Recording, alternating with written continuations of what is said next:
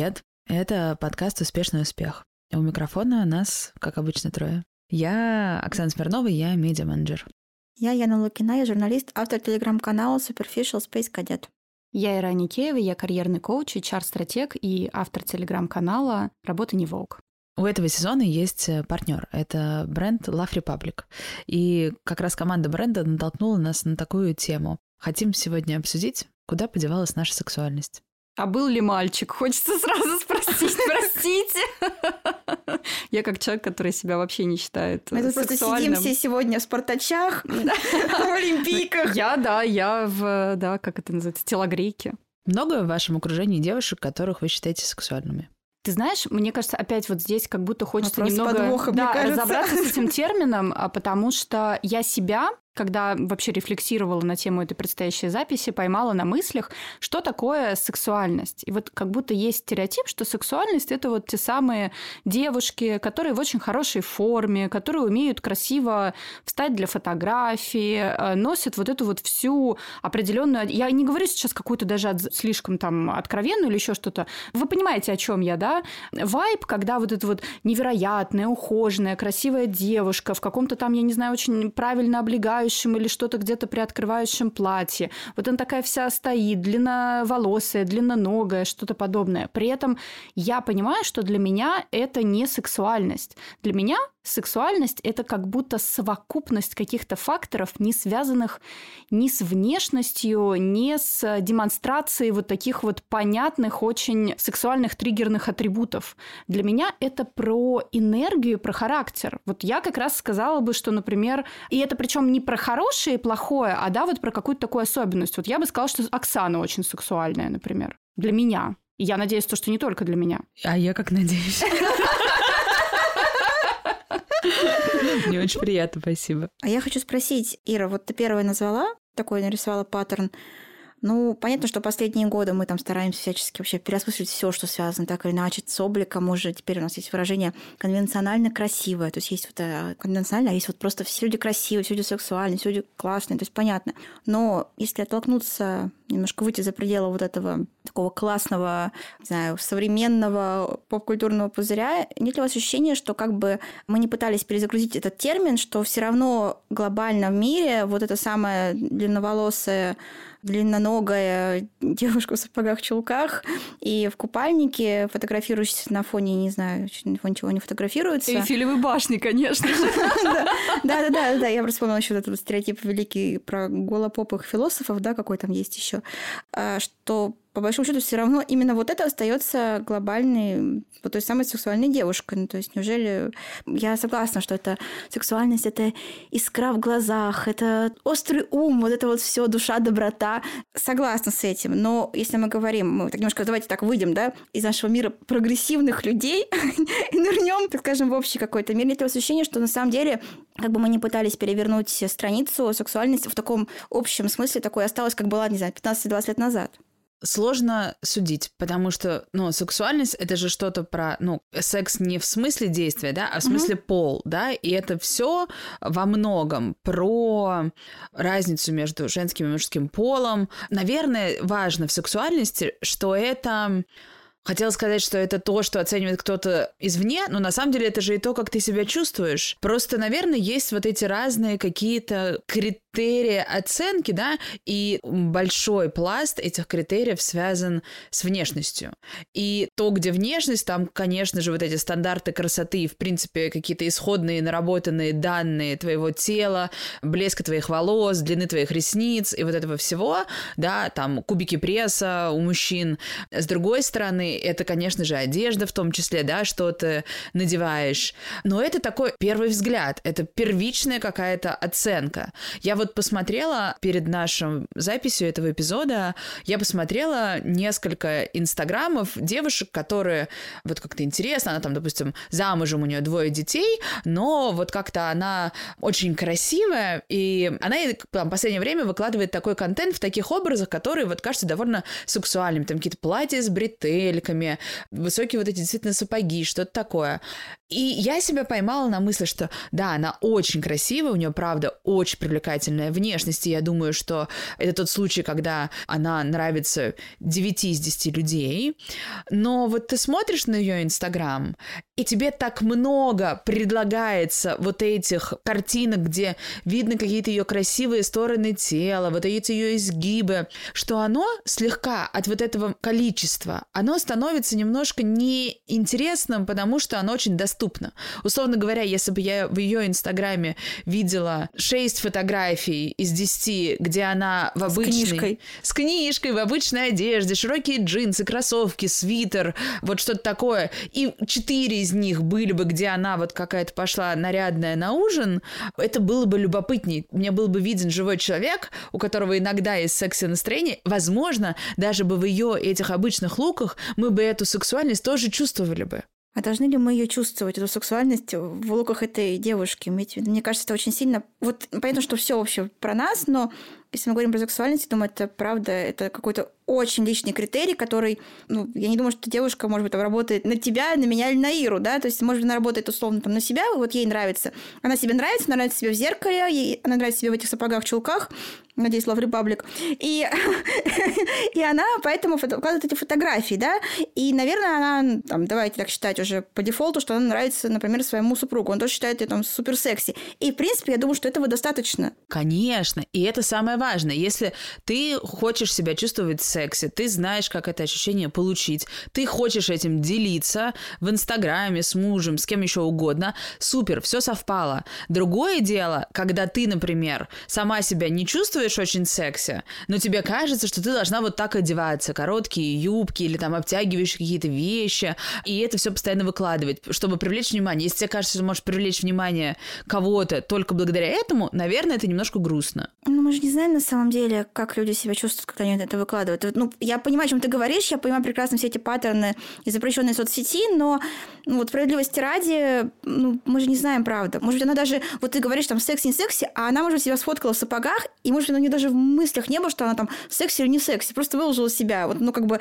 а мы тут уже такие там пытаемся как-то, в общем, оценить, что она пыталась, какую мысль, значит, дать своим подписчикам. Не хочется оценить, какую она пыталась мысль дать, я вам дала свое угу. какое-то ощущение, как я это увидела. И я мне понимаю. показалось, что когда ты все время выкладываешь что-то довольно, даже не то, что откровенное, да, но какое-то где-то привлекательное, соблазнительное, где-то там больше, как показаны какие-то твои хорошие, классные, сильные стороны твоей фигуры, как бы, это иногда, вот мне показалось, становится немножечко скучным. Может быть, я не права. И ты здесь абсолютно права, когда говоришь, что мы не можем оценивать, что там у человека на душе, в мыслях, ну, поэтому тогда призываю вас говорить о том, что, о чем мы можем говорить, о чем мы знаем, не знаю, по себе, по каким-то еще примерам. Мне кажется, что тема секса, она вообще, ну, секс, сексуальность, понятно, все рядом, сложная последние годы, потому что какое-то время назад, наверное, может быть, давайте скажем, лет 5, да, когда там был Харви Гейт, Мету, 17 год, 5-6 лет назад, вдруг культура, поп-культура, не только мода, все вместе, они вдруг поняли, что они вообще не понимают, что делать с сексом. То есть секс, который все эти десятилетия предыдущие прекрасно продавал, да, но мы знаем даже вот эту концепцию секс-селс, вдруг стало понятно, что то есть что-то поменялось, да, какое-то отношение, то есть какой-то случился так называемый vibes shift, да, как это называют в американской прессе, ну, что, во-первых, понятно, что секс стал каким-то таким синонимом домогательств, чего-то плохого, в общем, негативного, да, максимально, что то, что казалось там сексуальным в 90-е годы, когда там снимали условно 15-летнюю Милу Йовович, да, с каким-нибудь 50-летним актером в съемке а-ля Лолита, да, вот, ну, в наше время как бы сложно себе это в принципе представить, потому что можно понять, там, наверное, реакция будет такая, что журнал просто э, закроется, а редакцию просто вынесут после этого. Э, я сразу вспомнила, как я прошлым летом посмотрела уже во взрослом возрасте фильм «Ускользая потрясающая красота с юной, очень, мне кажется, 15-летней да. Лив Тайлер и взрослым Джереми Айронсом. И у меня, конечно, просто глаза выкатились на лоб, потому что это все очень скользкая тема. Но когда фильм вышел, конечно же, никому так, видимо, не казалось. Так в том-то и дело, что вообще были другие правила игры. То есть это было нормально. 15-летние девушки, очень сексуализированные, максимальная, полная объективация, да, и взрослые мужчины. Все это было нормально. Понимаете, даже если мы не говорим про такую откровенную какую-то сексуальность, вспомните, извините, 20 лет в этом этом году э, трудности перевода, где Скарлетт Йоханссон во время съемок ей 17 лет, а Билл Мюррей уже за 50. То есть, и, конечно, когда там София Коппола сейчас дает много интервью по поводу как раз юбилея, она говорит, что когда ее дочери, они обе сейчас подростки, посмотрели фильм, они просто, у них в голове это не складывалось. Они говорят, как такое может быть, почему она такая молодая, маленькая, и почему он такой взрослый. То есть вот понятно, что сейчас уже немножко другое поколение, которое уже на других как бы концепциях сексуальности выросло. И вот возвращаясь к этой теме про секс, несколько лет никто не понимал, что с ним делать, да, потому что секс действительно был таким негативный какой-то получил он оттенок. И вспомни даже, что в моде происходило, что такое был секс в моде. Вот это Том Форд, который тебя в стрингах отправляет на подиум. Вот на тебя и вся и сексуальность. И вот только, мне кажется, года два назад случился такой легкий откат в обратную сторону, когда вдруг все поняли, что, ну, наверное, какая-то острая фаза этого конфликта условного прошла, и можно, наверное, попытаться как-то переосмыслить, понять, что мы вообще сейчас хотим в современном мире, что такое сексуальность, да, и у нас опять вернулся секс, кстати говоря, и в моду, и секса стало очень много э, в сериалах, в кино, да, но мы знаем, как теперь это происходит. Сейчас есть специальные консультанты, и тоже много на это счет ведется разных споров, да, нужны ли эти консультанты, которые там, хореографы, которые ставят каждую ручку, каждую ножку, что куда, или там нужно, чтобы актеры как-то, в общем, более какой-то интимной обстановке были, без каких-то там третьих лиц. Но и вот на этом фоне, конечно, то есть мне кажется, что сексуальность, понятно, что мы все пытаемся как будто сейчас сказать вот то, что мы с чего мы начали, да, что это блеск глаз, это все это как бы тоже, конечно, рабочая история. Ну, например, как человек, который вообще никогда к себе не применяет секси как э, некий такой концепт, потому что, ну, как бы я себя много какой считаю, это точно не то, про что я думаю, когда я думаю про себя. Ну, вот мне интересно это, конечно, со стороны наблюдать очень сильно, да. Я хочу подхватить тему внешности, и я добавлю, что, конечно, не стоит здесь кокетничать, что сексуальность с внешностью не связана. Конечно, связана. Потому что секс – это про тело, и вообще мы все люди очень сенсорные.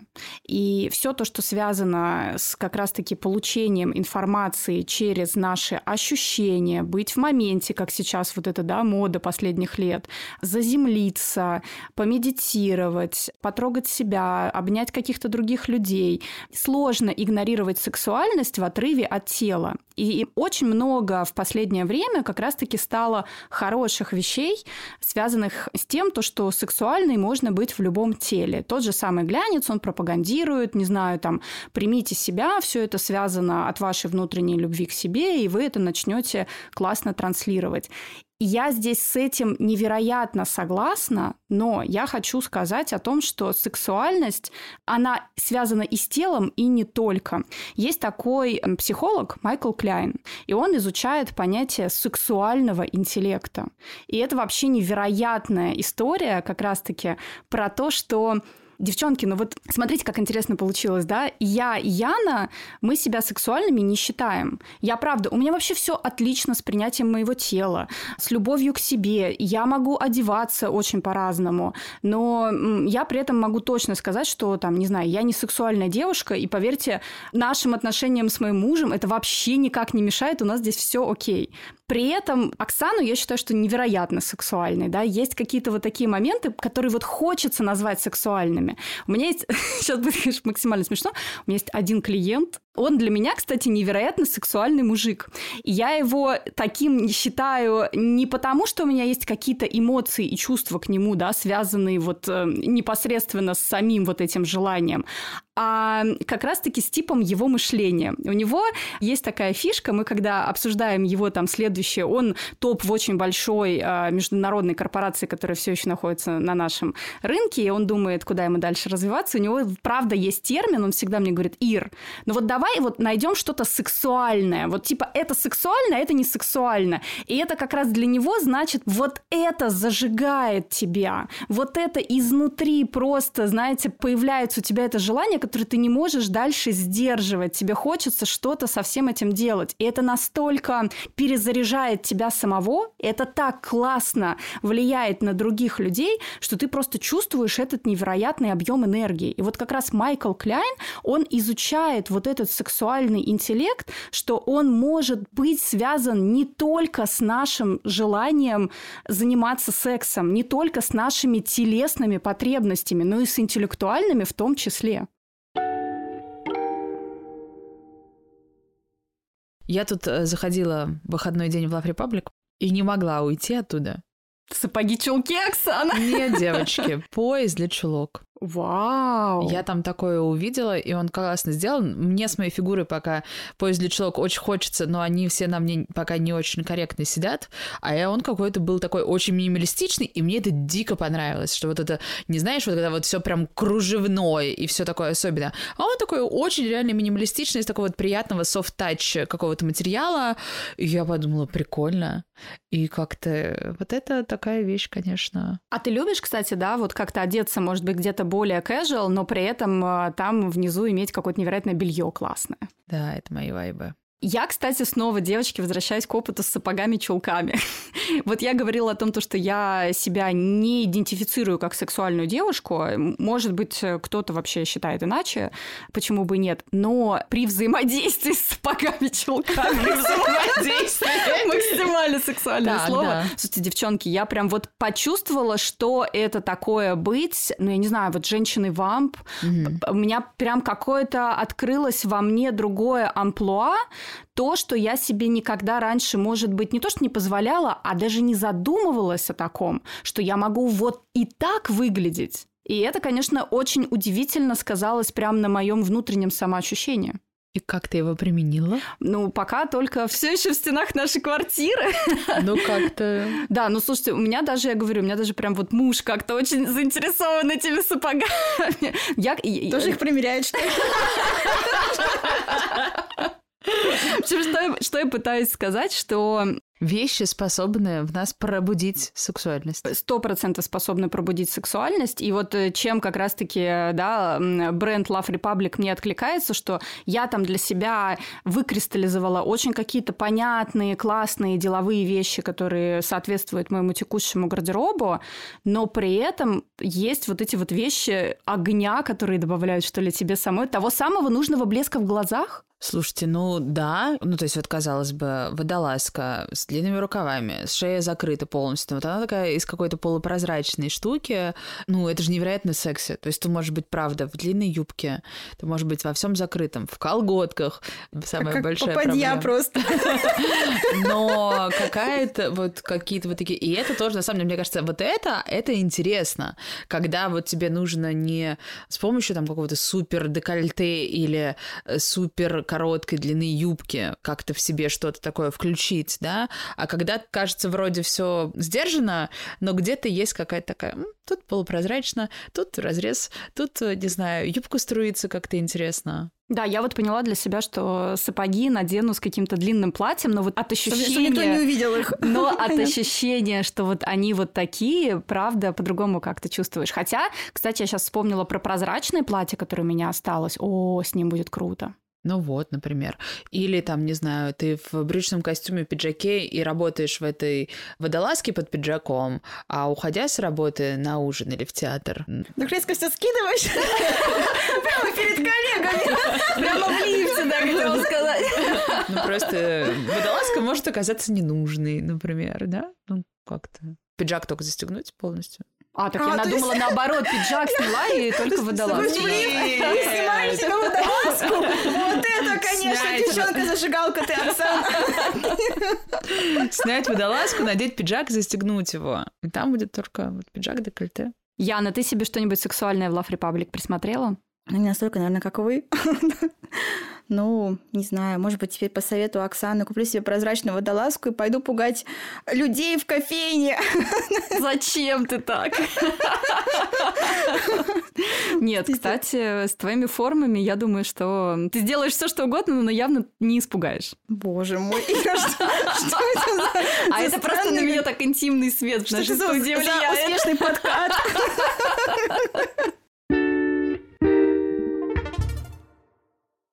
Не сказала я по своей пламенной речи про секс, как он сейчас вообще существует в культуре, то, что на самом деле, вот когда Ира сказала про тактильность, я поняла, что, надо было сказать, что, конечно, очень сильно сексуальность в нашу жизнь вернула пандемия.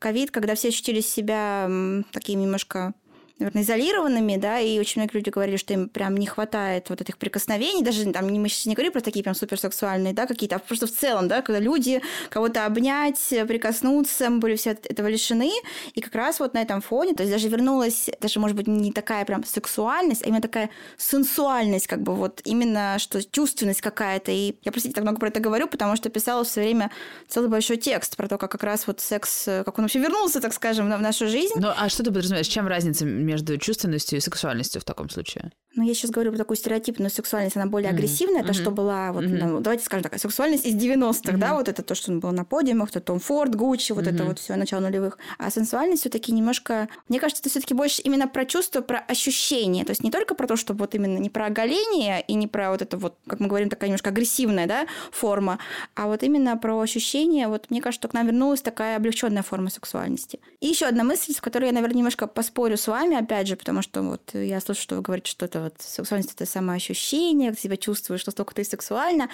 У меня есть стойкое ощущение, что сексуальность все-таки какой-то сигнал.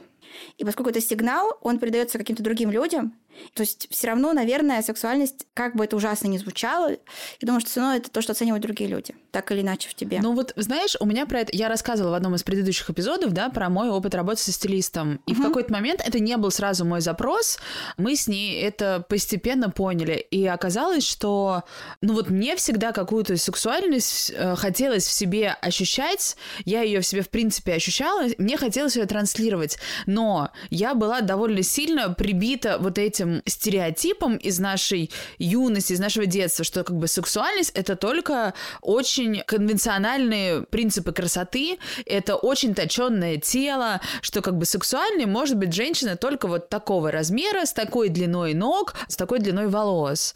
И поэтому я всегда как-то вот вроде оно где-то есть, и мне очень хотелось быть сексуальной всегда, но я себе, видимо, это как-то не позволяла и не считала, что это возможно. И я просто стала это понимать, что действительно это как-то находило какое-то проявление, но довольно в камерных ситуациях уловимое. И когда я стала понимать, что для меня самая большая душина — это выбрать себе какое-то секси-белье, дорогое, клевое, вот какое-то... Оно может быть неудобное сколько угодно, но я знаю, что вот оно мне придавало уверенность, я могла так реализовать свой запрос на вот это ощущение сексуальности, даже если его никто не видел. Даже, условно говоря, там, я могла надевать его только, не знаю, дома, да, потом там уже как-то я стала, там, условно говоря, это может быть очень просто и закрыто одета, но ты знаешь, что у тебя там какое-то классное белье, какого-то клевого цвета, или, ну, просто по каким-то твоим Ярко-оранжевое. Как, как наш... Э, Огонь! Как наши обложки. А мне очень отозвалась мысль Яны, да, про контакт и про ковид, и про то, когда мы остались закрытыми, один э, на один с собой, да, и вот с какими-то желаниями взаимодействовать с другими людьми. Я здесь подумала про то, что сексуальность — это проявление некой твоей уязвимости, когда ты готов это транслировать. Потому что, когда мы занимаемся сексом, мы абсолютно голые, мы в очень уязвимой позиции. И ну, мы... Позиции у всех разные, конечно. И мы не можем абсолютно все контролировать, все то, что с нами происходит. Но это смотря у кого какая роль. Девочки. Ой, как мне нравится, что мы столько друг о друге узнаем. Мне кажется, будет первый наш выпуск, где будет реально пометка 18+. Представляете, за пять сезонов, потому что все остальное, мне кажется, у нас никогда не было. Так вот, продолжая свою мысль, вот эта вот излишняя трансляция визуальной сексуальности, когда вот определенные внешние данные, позы, одежда и так далее. Почему как раз-таки я еще вспоминаю то, с чего Оксана начала. Иногда это больше как будто считывается как какой-то агрессивный агрессивный призыв, как я не знаю, что-то, может быть, не совсем искреннее, что-то не то, что происходит на самом деле с человеком, а вот эта вот открытость, неуловимость, что-то то, что может скрываться под одеждой и не быть таким очевидным, да, вот в этом как раз-таки больше сексуальности. Да, но даже, мне кажется, дело не в этом. Там, да, эти фотографии могут не казаться агрессивными или там какими-то наигранными.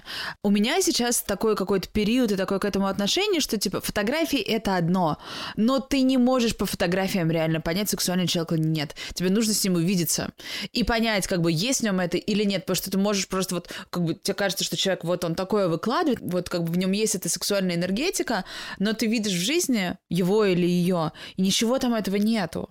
Вот мне кажется, это два просто уровня. Внешний и следующий, да, когда это уже сексуальная энергетика. И классно, когда оно, видимо, есть хотя бы что-то из двух, наверное. Что из этого важнее? Да черт его знает. По-разному. Я думаю, что если бы мы призывали в наш этот эпизод каких-то мужчин с их мнением, вряд ли бы они нам сказали какую-то правду, но я думаю, что для них во многом внешний фактор играет не только первичную, но и главенствующую роль. И только во вторую очередь для кого-то из них важно, как эта сексуальная энергетика еще проявляется где-то, кроме внешности и одежды. Но я, мне даже нравится, что у нас в этом эпизоде нету никаких э, экспертов мужчин, да, мы обсуждаем это про нас и про себя. Я заметила такую интересную вещь. Не знаю, тренд ли это. В моем окружении я знаю трех девушек, которые так сделали. Это вопрос про большую грудь. Очень часто девушки не показывают ее, не носят декольте, а некоторые делают уменьшение груди. В моем окружении это три девушки разного возраста. Одна там в возрасте 25, другая 33-35. И как-то вот это какой-то осознанный, как они говорят, выбор. С одной стороны для здоровья, с другой стороны для того, чтобы там носить какие-то вещи, которые им хочется. И это довольно любопытно. Не знаю, сталкивались ли вы с этим и о чем это нам может говорить? Я как представитель самой маленькой груди за этим столом с этим много сталкивалась, потому что большой процент девушек в моем окружении, которые имеют пышные формы, они всегда как раз говорили, что они мне очень сильно завидуют, что у меня есть возможность, э, да, вот носить определенное белье или одежду без белья, и это вот выглядит вот как раз не нарочито показно, что я такая типа, ох, пошла брать на абордаж, а это вот как раз та какая-то маленькая, классная, где-то даже, знаете, угловатая деталь, деталь, которая влияет и на качество твоей жизни в том числе, потому что, правда, жить с маленькой грудью гораздо проще, чем с большой, и как будто это многим кажется более сексуальным. Ну, вообще, сейчас прям на тонкий лед зайду, но мне кажется, что большая грудь, по крайней мере, в стереотипном представлении, все-таки то, что нравится мужчинам. Не факт, что нравится самим женщинам. Понимаете? То есть, действительно, это может быть фактор даже какого-то неудобства. И если мы говорим, например, про, опять же, представление сексуальности мужчины против женщин, да, ну, вспоминаем там давайте так, глянец. Мужской глянец, там женщина, ну, в таком, лет пять назад, не сегодня, не сегодня уже все другое, но женщина с грудью, ну, условно, Памела Андерсон, вот, значит, такая вот э, женщина, которая нравится мужчинам. И теперь вспомните вообще, что обычно транслирует женский глянец. Мода вообще построена так, что по-хорошему у тебя должна быть очень маленькая грудь, чтобы ты могла быть модной. Андрогенность Да, такая, то есть андрогенность да. всегда очень Я еще больше хочу сказать. Э, я в моем окружении нет ни одного мужчины, включая моего мужа и там его друзей и знакомых, знакомых и так далее и тому подобное, кто является фанатом сверхпышных форм, особенно такого... Может, раз... стесняется тебе сказать? Может быть, да. Особенно такого размера, на который обычно девушки идут на операции. У меня вообще есть мнение, что э, большая грудь нравится мужчинам, э, пластическим хирургам, которые это все транслировали и навязали в общество. И особо, ну, то есть как бы не то, что она никому не нравится, а в том плане то, что, не знаю, у всех какие-то есть свои предпочтения, и нет единого верного ответа здесь ну, мы, у нас мало, девочки, шансов узнать, что кому нравится. И что нам с этим делать? Как бы поэтому мне нравится здесь то, что, наверное, для меня вот эта история с девочками, которые уменьшают размер груди, потому что им это больше нравится, там, где-то эстетически, где-то какой-то доступ им дают к одежде, которую с большой грудью неудобно носить.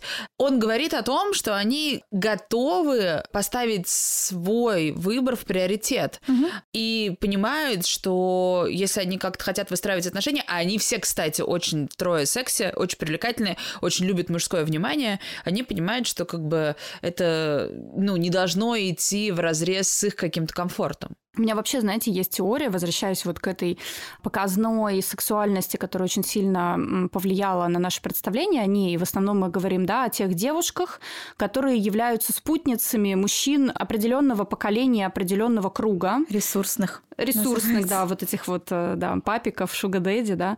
Они подстраиваются под вкус этих мужчин. Да, и начинают выглядеть искусственным образом так, как требует того заказчик. И здесь опять вот э, как бы моя теория, она про то, что это внутреннее непонимание, может быть, мужчин той категории, той целевой аудитории, что происходит конкретно с ними, у них у самих нет сцепления с реальностью, принятием себя, своей энергии, внешности, сексуальности, что они хотят это отражать внешнему миру видом своей спутницы. А дальше это уже просто вот эм, маркетингово транслируется через услуги, какие-то визуальные образы на нас всех. Маркетинг, конечно, здесь очень сильно повлиял на все это, но я сейчас читаю книжку про эволюцию межполовых отношений.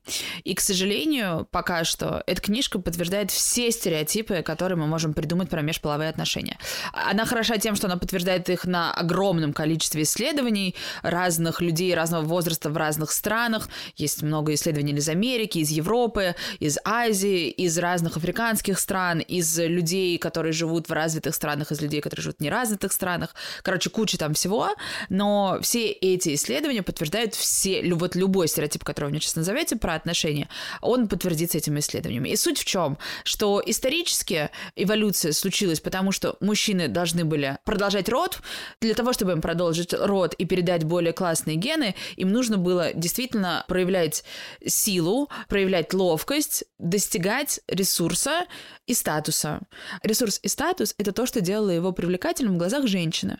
Женская задача была подстраховать себя на случай продолжения рода. Ей нужно было, я вам сейчас говорю прописные истины, ей нужно было выбрать того, кто поделится своими ресурсами, пока она будет вынашивать, выкармливать ребенка. И мужчине в этот момент, ему хочется, с одной стороны, продолжать род, с другой стороны, достигать статус и его транслировать, с третьей удовлетворять свои потребности. И ему так также важно в задачу продолжить свой род, ему важно понять, что женщина, которую он выбрал, способна это сделать наилучшим образом. А у женщины мало признаков, которые говорят тебе, да, она фертильна, да, она здоровая, да, она выносит ребенка, да, у нее хорошие гены. Ты не можешь это понять ни по каким признакам. Ну, овуляция. Ты в овуляцию там что-то там ты можешь понять про женщину. Но... Широкие бедра. Э, так вот я хотела сказать, например, как бы, и, и как бы по косвенным признакам, как бы тебе нужно понять, что женщина здорова, а здоровая, ты понимаешь, потому что она молодая, потому что она румяная, и вот есть, ну, какие-то вот, да, широкие бедра. И это до сих пор транслируется. И мы не сильно с вами поменялись, у нас поменялся инструментарий. Да, Оксана, мы офигеть как сильно поменялись, потому что то, о чем ты говоришь э, генетически, как это было вызвано эволюционно, и ты посмотришь на женщин разных времен, они выглядели очень далеко от того совершенства, которое транслируется нам сегодня. И вот эти вот андрогенные, высокие, точенные девушки, они как раз-таки все и помирали без мужчины, без продолжения и без потомства, потому что их никто не выбирал. Выбирали пыш на грудах, с широкими бедрами, без какой-то там невероятно узкой талии, понимаете, классных таких вот женщин. Ты знаешь, вот про это там тоже что-то было, я забыла сейчас все, но, короче, вот тренд на то, какие именно стандартные красоты, он может меняться, и люди не пришли к какому-то единому объяснению этому. Но тренд на молодость и здоровье, он всегда есть. Поэтому, девочки, мы будем продолжать тратить огромное количество денег на то, чтобы визуально ее сохранить. Я согласна с тем тезисом, что тренд на молодость, он будет всегда.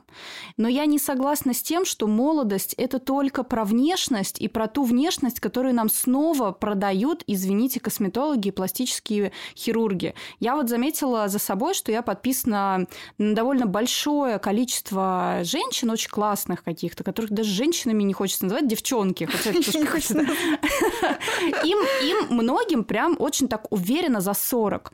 И они выглядят гораздо класснее, нежели чем они выглядели в 30. И чувствуют себя, наверное, более сексуальными. Да. Я вот сейчас вспоминаю в 20, и это, конечно, дурь была полная. Абсолютно. И они такие легкие, энергичные, на них так классно смотреть. И вот эти все морщинки, которые у них есть на лице, да, и вот еще какие-то возрастные изменения, это наоборот, это про невероятное соединение опыта и переосмысление себя и новой энергии. А вам не кажется, что вы стали сейчас более сексуально себя чувствовать, чем в 20 лет? Сто процентов. И по внешности тоже, кстати. Значит... Я могу сказать только про то, что до тех пор, пока мы идем считать слово «женщина» оскорбительным и говорить, что даже не женщина, а девчонки, мы далеко не продвинемся, девочки. Простите, конечно, меня, Я просто но- хотела какой-то энергетический вайб, да, передать. Вот, да, но ты права, Ян, да, неправильно я выразилась. Мы 30-летние женщины, которые Женщины. сейчас себя чувствуют сексуальнее, чем в 20, девочки. Не все потеряно.